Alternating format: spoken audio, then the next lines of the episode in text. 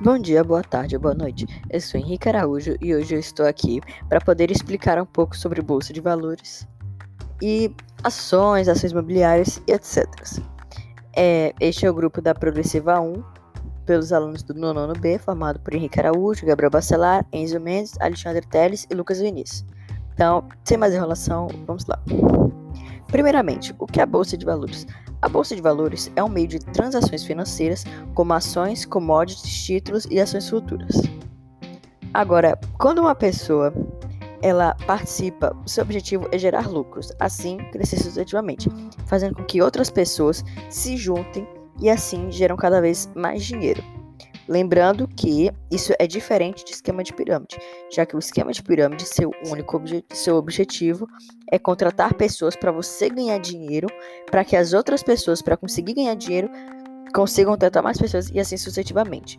Quando você, como posso dizer, como você, seu objetivo é gerar lucros, porque você é um sócio, você tem que chamar mais pessoas e você vai dividir lucros e prejuízos da empresa. Então, isso é bem diferente entre esquema de pirâmide. Exemplo. Agora vamos dar um exemplo. Aliás, esse podcast está secado por exemplos. Secado por exemplos. Reinaldo resolveu comprar uma ação de uma empresa. Ele terá os mesmos direitos e deveres de um sócio. Qualquer lucro obtido pela companhia e uma parcela irá para Reinaldo. A parcela que vai para ele equivale a quantas ações ele tem. Se ele tiver muitas ações, é que a parcela dele vai ser muito grande. Se ele tiver muito pouca ação, a parcela dele vai ser muito pequena. Agora, como foi que surgiu a, a ideia de bolsa de valores? A relação é que nas grandes, nas grandes navegações, muitos desafios e aventuras eram propostos para o rei e a rainha, e nem sempre estavam dispostos a realizar.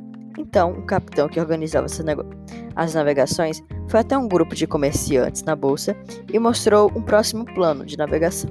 E convidou os negociantes para que aqueles que tinham dinheiro investir, ou seja, pagar para ele, eles poderem irem conseguir os lucros. E quando eles voltassem, eles iam dividir os lucros. É bem simples. Agora, tem como eu conseguir faturar na, na bolsa de valores? Tem. Eu separei três tópicos.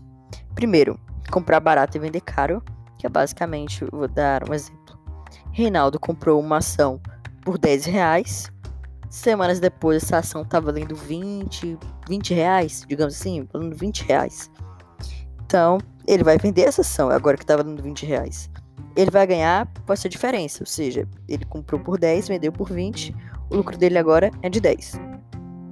Lucrar na é, a outra forma também é lucrar na desvalorização.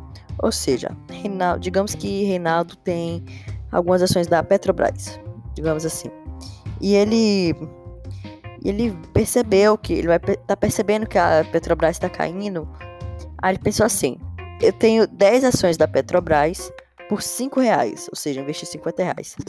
Eu vou vender todas as minhas ações agora e vou ficar com 50 reais.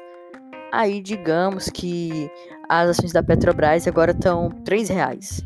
Aí, aí Rinaldo tá com 50 reais dele. Ele vai comprar a mesma quantia de ações que ele tinha, que eram 10, por 3 reais cada. Ou seja, vai ficar no total 30. Se ele ganhou 50 e comprou tudo de novo por 30, ele lucrou com 20. Você consegue entender. E a questão de sócios. A questão de sócio. Você você investe, você compra parte dos lucros da empresa, mas também compra parte do prejuízo. Ou seja, se você tiver muito. Se a empresa tiver lucro, você vai, vai ser dividir lucro com você.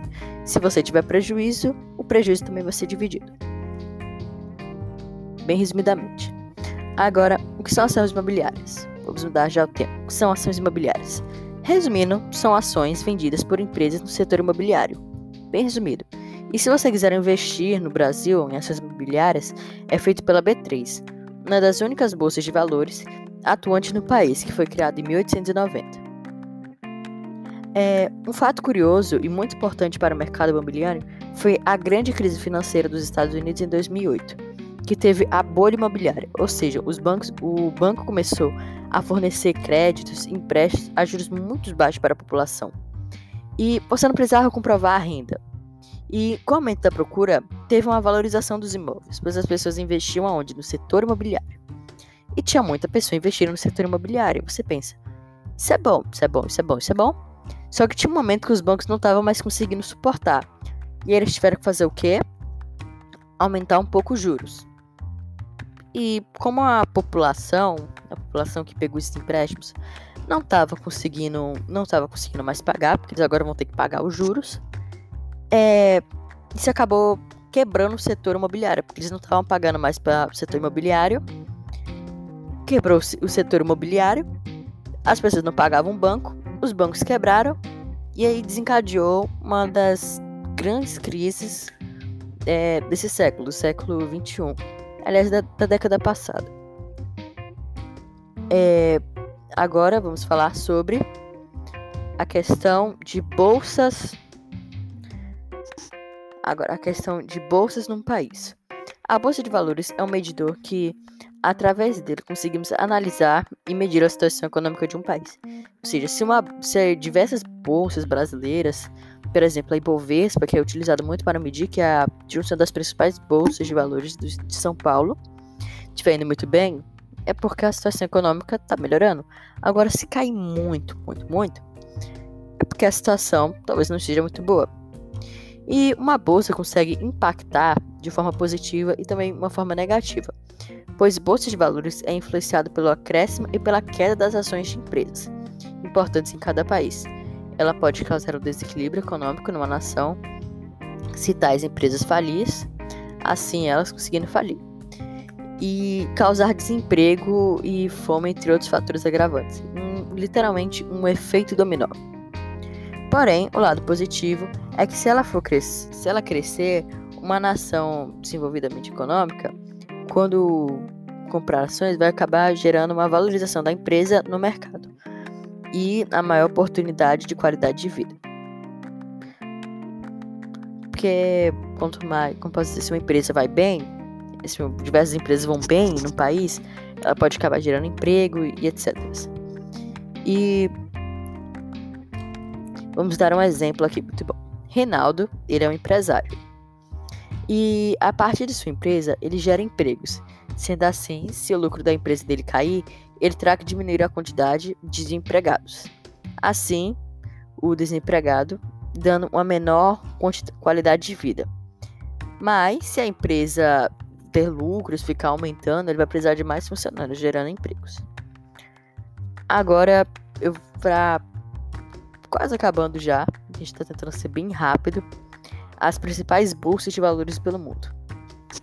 Em quinto lugar, quinto lugar, lugar, lugar, não é lugar, lugar. Em quinto lugar, a Longo Star Exchange, ou LCE, como a segunda maior bolsa da Europa a Bolsa de Valores de Londres tem uma capitalização de mercado de 4,59 trilhões de dólares americanos e é um volume de negociação mensal de 219 bilhões de dólares americanos. Foi fundada em 1801 e possui ações em empresas como a British Barclays Bank e uma empresa siderúrgica global, a Evras. Esqueci que pronúncia. Evras. Em quarto lugar, Euronext. Euronext. A Euronext foi fundada em 2000 pela fusão das bolsas de valores de Amsterdã, Paris e Bruxelas. O objetivo é promover a unificação do mercado financeiro europeu após a criação da União Europeia. O valor de mercado da Euronext é de 4,3 trilhões. O volume mensal de negócios é de 1,74 bilhões de dólares. E só para né, colocar uma observação aqui, quando a gente falar os números grandes, qualquer número, e não especificar qual é a moeda, é, estou me referindo sempre ao dólar, que o dólar ele é utilizado para questão para poder medir o nível das coisas. Então, sempre vou estar me referindo ao dólar.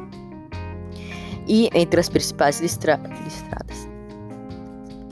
Então, o Carrefour e o Santander. Em terceiro lugar, o Tokyo Stock Exchange, ou a TCE como a maior bolsa de valores do mundo fora dos Estados Unidos.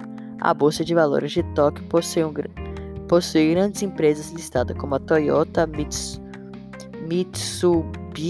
e a Honda. Em segundo lugar, a Nasdaq. Nela estão listadas grandes empresas tecnológicas, como por exemplo a Apple, a Intel, a Microsoft, a Adobe. Enfim, a sua capitalização de mercado é de 21 trilhões de dólares.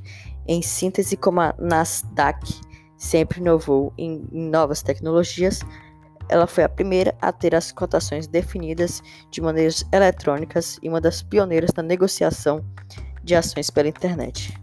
Em primeiro lugar, a New York Stock Exchange, ou é, NW, NY. Tá para... A Bolsa de Valores de Nova York foi fundada em 1817 em Manhattan, em Wall Street. É considerada a maior bolsa de valores, com valor de mercado de mais de 20 trilhões de dólares, sendo como as principais empresas a American Express, a Bank of America e a Alcoa. E só de curiosidade, é, a crise de 1929, uma das principais causas foi a queda da Bolsa de Nova York. Então, você consegue entender poderes da Bolsa de Nova York, que hoje impacta no mundo. E uma pequena curiosi é, uma curiosidade se será que é possível investir na bolsa de valores com pouco dinheiro? Quando a pessoa investe em uma bolsa de valores, ela fica com muitas expectativas, porque o valor investido pode render muito. Porém, você precisa investir o valor dentro da sua realidade financeira. Ou seja, tipo, você não pode você quando você for começar a investir na bolsa de valores, você tem que investir uma quantidade que seja, posso dizer, se você perder, você não, esse dinheiro não vai sentir falta. Você não pode investir, sei lá, 10 mil reais, mas se, se você perder todo esse dinheiro, esse dinheiro vai sentir falta. Você começa aos poucos. Reinaldo quer investir. Agora vamos começar nossos exemplos. Reinaldo quer investir 200 reais. Ele não quer investir muito porque ele está começando. E acabou, tempo passou do tempo, é, ele acabou rendendo 3%. E ele só acabou ficando com 206 reais. Porém, se ele investisse 10 mil reais, ou seja, 10 mil reais, um grande valor, 10 mil. Se ele investisse 10 mil reais, e fazendo a conta aqui, e lucrasse também os mesmos 3%, ele fica com 10.300, ou seja, esses 3% aumenta, é, é ligado proporcionalmente direto com o valor que você investe. E espero que você tenha, com esse podcast, espero que você tenha entendido um pouco sobre a importância e entendido um pouco a importância, como funciona a bolsa de valores. E eu consegui resumir isso em menos de 13 minutos. Já tô feliz com isso. Tchau!